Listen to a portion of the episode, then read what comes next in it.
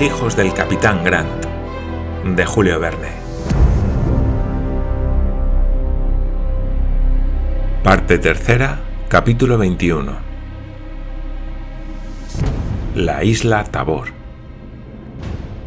Nadie se muere de alegría, puesto que el padre y los hijos volvieron a la vida antes de ser trasladados al yate. ¿Cómo se ha de pintar aquella escena? Las palabras son insuficientes. Toda la tripulación lloraba viendo a aquellos tres seres confundidos en un silencioso abrazo. Mary Grant, al llegar sobre cubierta, se puso de rodillas. El piadoso escocés, al pisar lo que él llamaba ya el suelo de la patria, quiso dar gracias a Dios por su salvación antes que a los demás que habían contribuido a ella. Dirigiéndose luego a Lady Helena, a Lord Glenarvan y a sus compañeros, les manifestó su gratitud con conmovido acento. En el breve tiempo que duró la travesía de la isla al yate, sus hijos, en pocas palabras, le habían referido toda la historia del Duncan.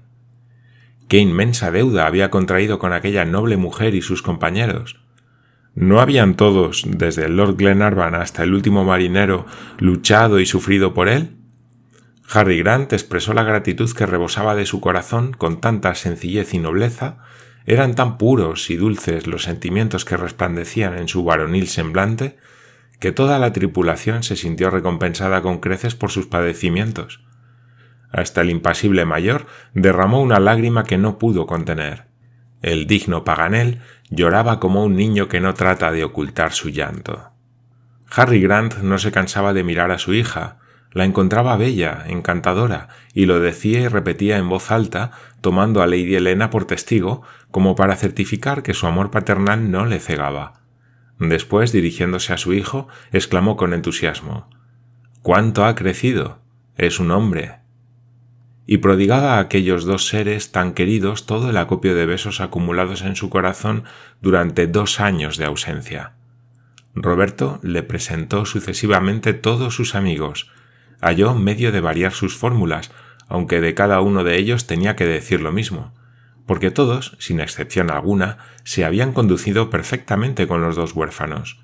Cuando llegó el turno a John Mangles, el capitán se sonrojó como una virgen y su voz temblaba al contestar al padre de Mary. Lady Helena refirió entonces al capitán Grant el viaje y le llenó de orgullo con los merecidos elogios que hizo de su hijo y de su hija. Harry Grant supo las hazañas del joven héroe y que había ya, tan niño como era, pagado a Lord Glenarvan una parte de la deuda paterna. John Mangles, a su vez, habló de Mary en términos tales que Harry Grant, informado por algunas palabras de Lady Helena, puso la mano de su hija en la del denodado capitán y dirigiéndose al Lord y a Lady Glenarvan dijo Milord, y vos, bondadosa Lady, bendigamos a nuestros hijos. Cuando todo se hubo dicho y repetido mil veces, Glenarvan informó a Harry Grant de lo que a Ayrton concernía. Grant confirmó las aserciones del contramaestre respecto de su desembarque en la costa australiana. Es, añadió, un hombre inteligente y audaz, a quien las pasiones han lanzado al mal camino. Puedan la reflexión y el arrepentimiento inspirarle sentimientos mejores. Pero antes que Ayrton fuese trasladado a la isla Tabor, Harry Grant quiso hacer a sus nuevos amigos los honores de su solitario peñasco y les invitó a visitar su casa de madera y a sentarse a la mesa del Robinson oceánico. Glenarvan y sus huéspedes aceptaron con el mayor gusto. Roberto y Mary Grant ardían en deseos de visitar aquellas soledades en que el capitán les había llorado tanto. Se echó al agua la lancha y el padre con sus dos hijos, Lord y Lady Glenarvan, el mayor, John Mangles y Paganel, desembarcaron en las playas de la isla. Algunas horas bastaron para recorrer los dominios de Harry Grant. Aquella isla no era más que la cresta de una montaña submarina, una meseta en que abundaban entre restos volcánicos las rocas de basalto, en las épocas geológicas de la Tierra, aquel monte se había levantado poco a poco de las profundidades del Pacífico por la acción de los fuegos subterráneos. Pero hacía ya siglos que el volcán se había convertido en una montaña pacífica, y cegado su cráter no era ya más que un islote, como otro cualquiera, que sobresalía de la líquida llanura. Después se formó el humus o tierra vegetal y la vegetación se apoderó de ella. Algunos balleneros al pasar desembarcaron animales domésticos, cabras y cerdos, que se multiplicaron en estado salvaje, y la naturaleza exhibió producciones de los tres reinos de aquella isla perdida en medio del océano. Cuando en ella se refugiaron los náufragos de la Britania, la mano del hombre regularizó los esfuerzos de la naturaleza. En dos años y medio Harry Grant y sus marineros metamorfosearon su islote. Algunos acres de tierra, cultivados con esmero, producían legumbres de excelente calidad.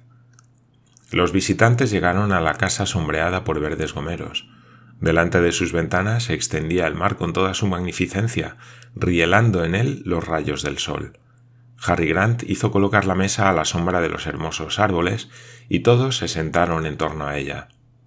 Un jigote de cabra, pan de nardú, algunos tarros de leche, dos o tres achicorias silvestres y agua clara y fresca constituyeron los elementos de aquella sencilla comida, digna de los pastores de la Arcadia. Paganel estaba encantado, se le subían a la cabeza todas sus antiguas ideas robinsonescas. No tendrá de qué quejarse ese tunante de Ayrton, exclamó en un arrebato de entusiasmo y casi de envidia. Este islote es un paraíso. Sí, respondió Harry Grant, un paraíso para tres pobres náufragos que el cielo les envió.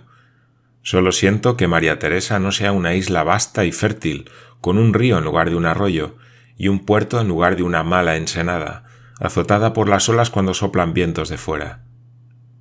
¿Por qué lo sentís, capitán? dijo Glenarvan. Porque aquí hubiera echado los cimientos de la colonia en el Pacífico de que quiero dotar a Escocia.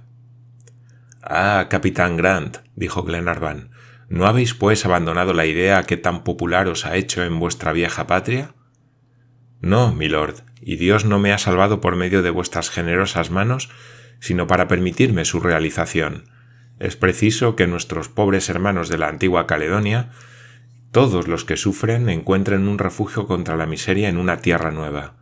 Es preciso que nuestra querida patria posea en estos mares una colonia suya, exclusivamente suya, en que encuentre un poco de la independencia y bienestar de que carece en Europa. Muy bien dicho, capitán Grant, respondió Lady Helena. Vuestro proyecto es magnífico y digno de un gran corazón, pero este islote no, señora, es una roca que sirve todo lo más para alimentar a unos cuantos colonos, y nosotros necesitaremos una tierra vasta y fértil que encierre todos los tesoros de las primeras edades. Pues bien, capitán, exclamó Glenarvan, el porvenir es nuestro y buscaremos juntos esa tierra de promisión. Harry Grant y Lord Glenarvan, con un entusiasta apretón de manos, ratificaron esta promesa. Después, en aquella misma tierra, en aquella humilde casa, quisieron conocer todos la historia de los náufragos de la Britania durante los dos largos años que pasaron en ella abandonados. Harry Grant, sin hacerse de rogar, satisfizo al momento el deseo de sus nuevos amigos.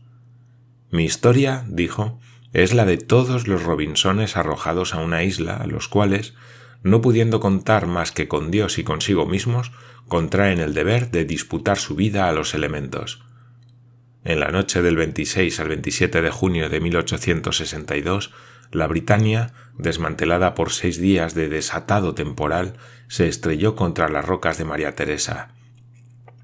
El mar estaba alborotado, el salvamento era imposible, pereció toda mi desventurada tripulación.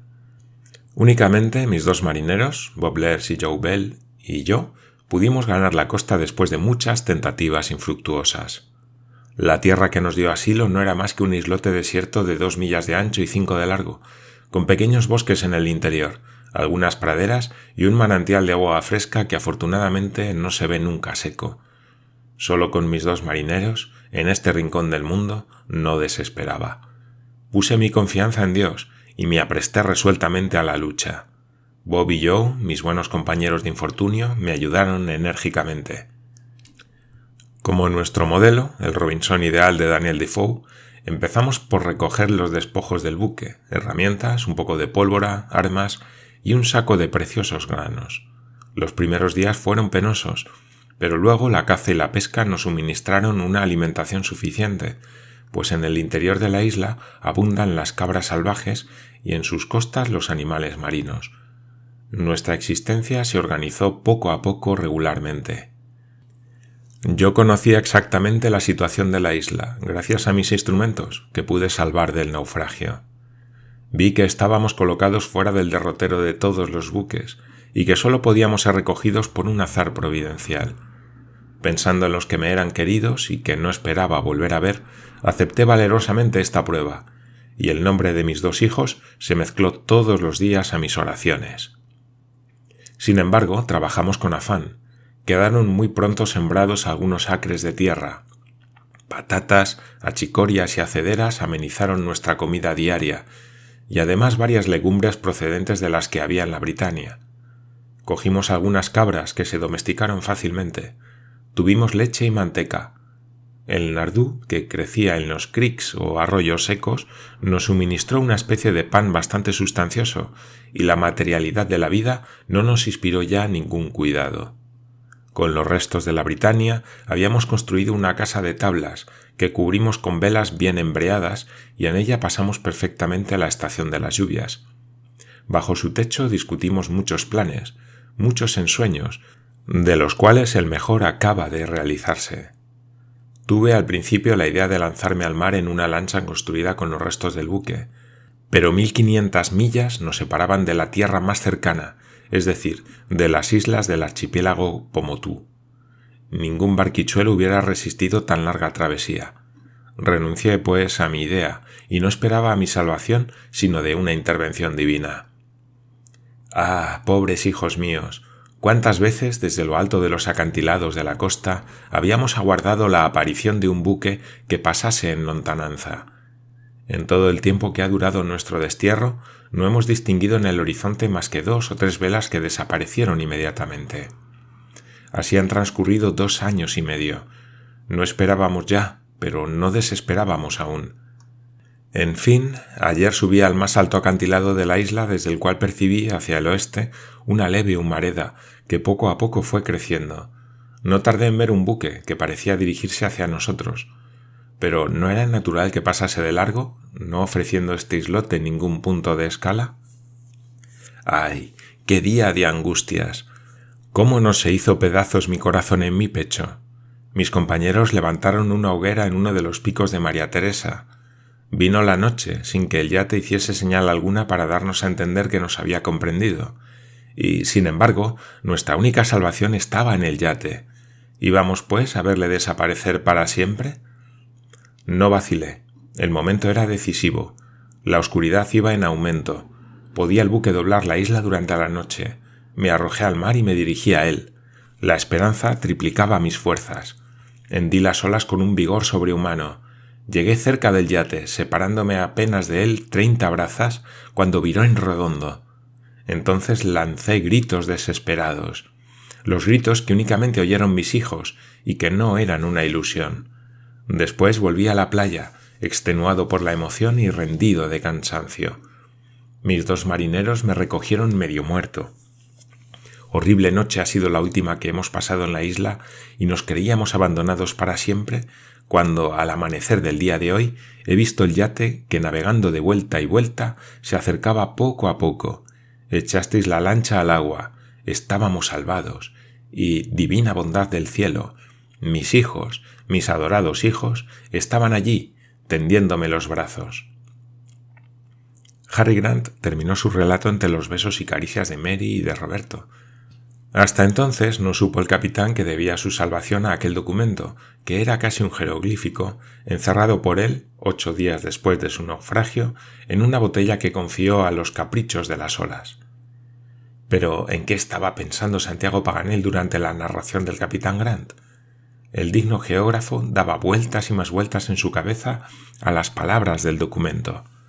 Repasaba las tres interpretaciones sucesivas, falsas las tres, de qué manera estaba indicada la isla de María Teresa en aquellos papeles roídos por el mar. Paganel no pudo contenerse por más tiempo, y cogiendo la mano de Harry Grant, exclamó Capitán, ¿queréis decirme el contenido de vuestro indescifrable documento? Esta pregunta del geógrafo excitó la curiosidad general porque después de nueve meses de investigaciones inútiles iban a conocer la clave del enigma. Y bien, capitán, preguntó Paganel, ¿Os acordáis de los términos precisos del documento? No he de acordarme, respondió Harry Grant, si no ha pasado un solo día sin que me hayan venido a la memoria los vocablos de un documento en que cifrábamos nuestra única esperanza. ¿Y qué vocablos son, capitán? preguntó Glenarvan. Hablad pronto, porque nuestro amor propio está herido en lo más vivo. Estoy pronto a satisfacer vuestra curiosidad, respondió Harry Grant, pero ya sabéis que para multiplicar las probabilidades de salvación había encerrado en la botella tres documentos escritos en tres lenguas diferentes. ¿Cuál deseáis conocer? ¿No son acaso idénticos? preguntó Paganel. Sí, a excepción de un nombre. Pues bien, citad el documento francés, repuso Glenarvan, que es el que más han respetado las olas y ha servido principalmente de base a nuestras interpretaciones. El documento, milord, dice así textualmente respondió Harry Grant. El 27 de junio de 1862, la fragata Britannia de Glasgow se ha perdido a 15 leguas de la Patagonia, en el hemisferio austral. Arrojados a tierra, dos marineros y el capitán Grant han llegado a la isla Tabor. ¡Anda! dijo Paganel. Allí, prosiguió Harry Grant, continuamente víctimas de cruel indigencia, han echado este documento a los 150 grados de longitud y 37 grados 11 minutos de latitud. Socorredlos o están perdidos. Al nombre de Tabor, Paganel se había levantado como impelido por un resorte y no pudiéndose contener, exclamó ¿Cómo? La isla Tabor. Pero esta es la isla María Teresa. Sin duda, Mese Paganel, respondió Harry Grant. María Teresa en los mapas ingleses y alemanes, pero Tabor en los mapas franceses. En aquel momento cayó sobre la espalda de Paganel un puñetazo que le hizo doblegarse. La verdad obliga a decir que se lo descargó el mayor, faltando por primera vez a su gravedad y formalidad acostumbradas. Geógrafo, dijo McNabbs con el tono del más profundo desprecio. Pero Paganel no sintió el golpe. ¿Qué era aquel puñetazo comparado con la bofetada geográfica que le dejó atontado? Paganel, como le dijo el capitán Grant, se había ido acercando poco a poco a la verdad. Había descifrado casi enteramente el indescifrable documento. Los nombres de Patagonia, Australia y Nueva Zelanda se le habían presentado sucesivamente con una certeza irrecusable. Contin, en un principio continente, había poco a poco adquirido su verdadera significación de continuamente. Indi había significado sucesivamente indios, indígenas y por último indigencia, que era su verdadero sentido. Únicamente había burlado la sagacidad del geógrafo la palabra roída abor, de la cual Paganel había hecho obstinadamente la radical del verbo abordar, cuando era el nombre propio, el nombre francés de la isla de Tabor, de la isla que servía de refugio a los náufragos de la Britania. El error era difícil de evitar, en atención a que los planisferios ingleses del Duncan daban a aquel islote el nombre de María Teresa. No importa, exclamaba Paganel, arrancándose los cabellos. Yo no debí olvidar esta doble denominación. He cometido una falta imperdonable, un error indigno de todo un secretario de la Sociedad de Geografía. Estoy deshonrado. Pero, Monsieur Paganel, dijo Lady Helena, moderad vuestro dolor. No, señora, no. No soy más que un asno. Y ni siquiera un asno sabio, respondió el mayor para su consuelo.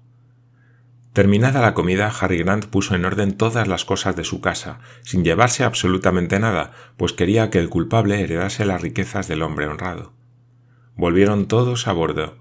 Glenarvan pensaba zarpar el mismo día, y dio las correspondientes órdenes para el desembarque del contramaestre. Ayrton fue conducido a la toldilla y se encontró en presencia de Harry Grant. Soy yo, Ayrton, dijo Grant. Lo veo, capitán, respondió Ayrton sin que el encuentro de Harry Grant le causase el menor asombro. Pues bien, no siento veros con buena salud.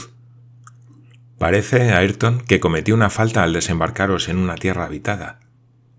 Así parece, capitán. ¿Vais a reemplazarme en esta isla desierta? Quiera el cielo inspiraros arrepentimiento. Así sea, respondió Ayrton tranquilamente. Después Glenarvan se dirigió a él diciéndole ¿Persistís, Ayrton, en la resolución de quedar abandonado? Sí, milord.